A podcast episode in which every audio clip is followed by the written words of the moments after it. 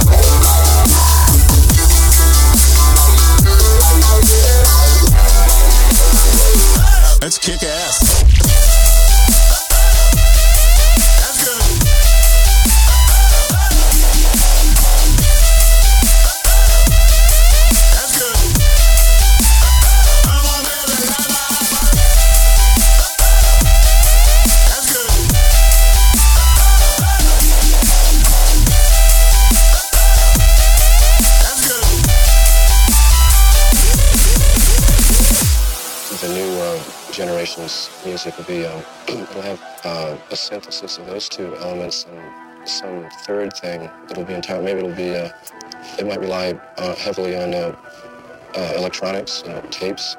I can kind of envision maybe um, one person with a, uh, a lot of machines tapes and electronic setups, uh, uh, singing or speaking and, and using machines. I'm breaking the sweat. It's alright. I'm breaking the sweat. I say it's alright.